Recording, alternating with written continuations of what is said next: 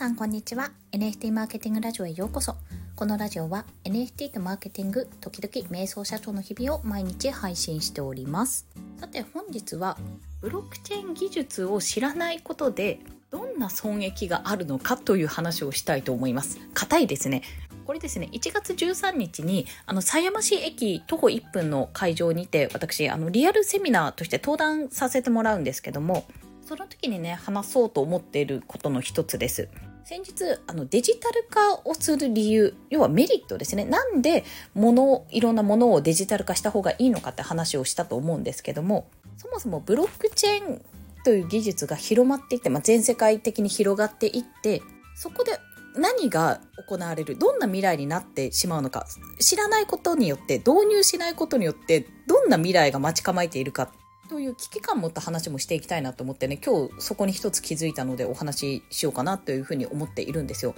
まあ、結論から言いますと世界中を巻き込んだビジネスの競争に負けます。っていうところかな。まあ、すでに日本負けてるやんとか言われたらおしまいなんですけど、ちょっとね、今日話していたんですよ。あの、フィナンシェトークの話から、私がですね、為替って体験してない人の方が多くないって話をしたんです。海外旅行に行くとか、円を他の通貨に変えるって行為自体をそんなに体験としてしたことあるって海外旅行とか行かない限りしなくないっていうことを話したんですね。で私の場合はたまたま父親がですね何年前かな？20の時ぐらいだから10まあ本当に20年近く前の時ぐらいから海外出張、まあ、海外事業部に行くようになって、まあ、海外出張が多くなったんですよ。主に東南アジアなんですけども。そこでねやっぱりいろんな通貨とか、まあ、その国の話とかを聞けるようになったっていう経緯があるんですね。とはいえ、私自身も海外旅行したことはあるけども、基本アジア、シンガポール、韓国、台湾ぐらいかな、しかしたことがなくて、そんなにこう、円から何か他の通貨に変えるってことを、そんなに経験したことなかったんです。でもそんな中で、父がね、なんかの成人のお祝いかなんかの時にドルをくれたことがあって、そのドルを、普通にドル札ですよ。ドル札をですね、いくつかな、もう本当にここ数年ぐらいあのまとまったお金が必要。引っ越しとかでお金が必要だった時に、まあ、換金して、まあ、利確ですよ。日本円に変えてそれで使ったって経緯が実はあって。そこであれなんか以前だったらなんかドルって200円ぐらいだったのに140円になってるとかそんな話になったんですよね。そこで興味を一つ湧いた、あ、興味が一つ湧いたってところがあったんですけども、それって父親がたまたまドルを私にくれなかったら、とか父親が海外赴任とかしてなかったら、私も海外での旅行はしたことあるけども、その時だけぐらいしか思ってなかったんで、余った小銭とか換金できなかった部分は記念通貨にしよう、記念硬貨にしようぐらいにしか考えてなかったんですよ。ってことを思うと、すっごくゾッとするんです。なぜかというと、他の国の経済状況とか、自分の国の経済状況を知らないまんま多分一生を終えるところだったと思うんですよね。でも、そこの感覚がブロックチェーン、まあ、ひいては仮想通貨ってものが出てきたから、世界の国境とかをまたいで共通の通貨が出回るようになったんですよ。もちろん値上がりとかね、値下がりとかはありますよ。でも今までは国レベル、要はアメリカだったらアメリカのドルとか、日本だったら円とか、その国で使われる通貨っていうものが、それぞれね、まあ、自国の経済状況とか、そういったものにおいて、上がったり下がったり、円安、円高っていうふうに、まあ、影響を及ぼし合っていたってところだったのが、共通の通貨ですよ。全国共通の通貨。どこかの国がめちゃめちゃ保有してるとか、どこかの国で使われている通貨ってわけじゃなくて、様々な仮想通貨が広がっていって、それがちゃんと通貨として使えるようになった時ですよ。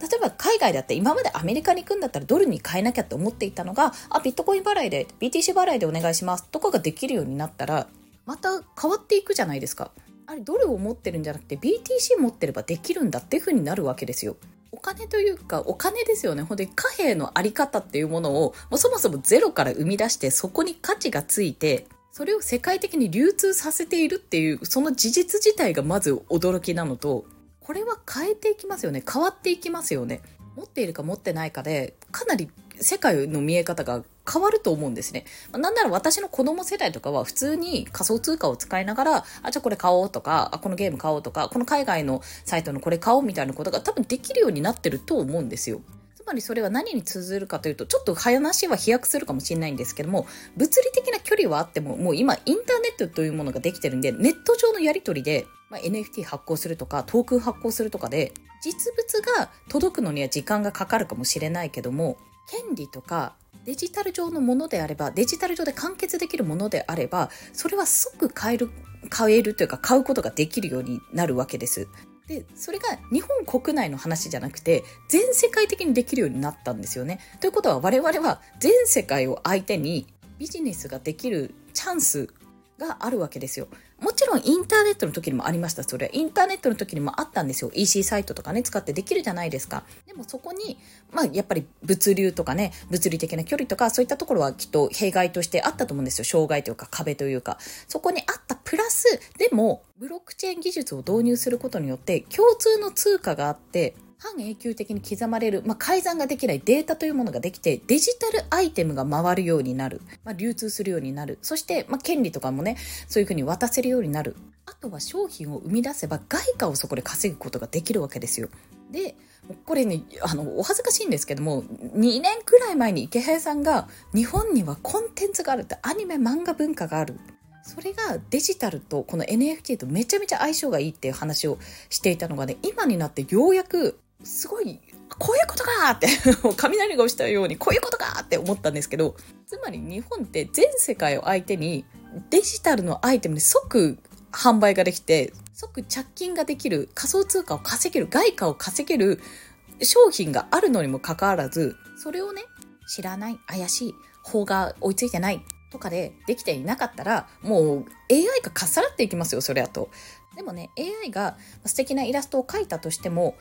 これはね、どうかわかんないんですけども、ま、多分国ごとによってね、受け取り方があるし文化があると思うんですが、やっぱり日本人ってストーリーを作るのがすごくうまいと思うんですよ。キャラとか心情とかそういったものね。そこの強みを出していって、万人に愛されるキャラっていうのを作るのは難しいかもしれないけども、すごくコアな人たちを集められるキャラクターとかストーリーっていうのは作れると思っていて、それって結構デジタル上で完結できるものが多いんですね。小説も漫画もアニメとかもそうじゃないですか。インターネット上で見られるものが多いじゃないですか。そこをね、持って外貨を稼げたらさ、日本は貧乏だ。日本は全然税金は上がってばっかりだ。なんてこともね、少しは解消されるんじゃないかと思うんですよ。日本にもちろん留まりたい人、私も日本が好きですからね、日本に留まりたいし、日本で住んでいきたいなと思っていても、もうどんどんどんどん、あれですよ、本当に赤字ばっかり掘ってると目減りしていく、なんか、預金みたいなもんですよ。ああ、もう貯金の残高がどんどん減っていくみたいな不安を抱えながら、国レベルでね、不安を抱えながら生きていくっていうのはなかなか辛いと思うんですね、私はね。でもそこで、あ、外貨、これ売れるんじゃない？これが、これを売って、日本以外のところからお金が引っ張ってこれると。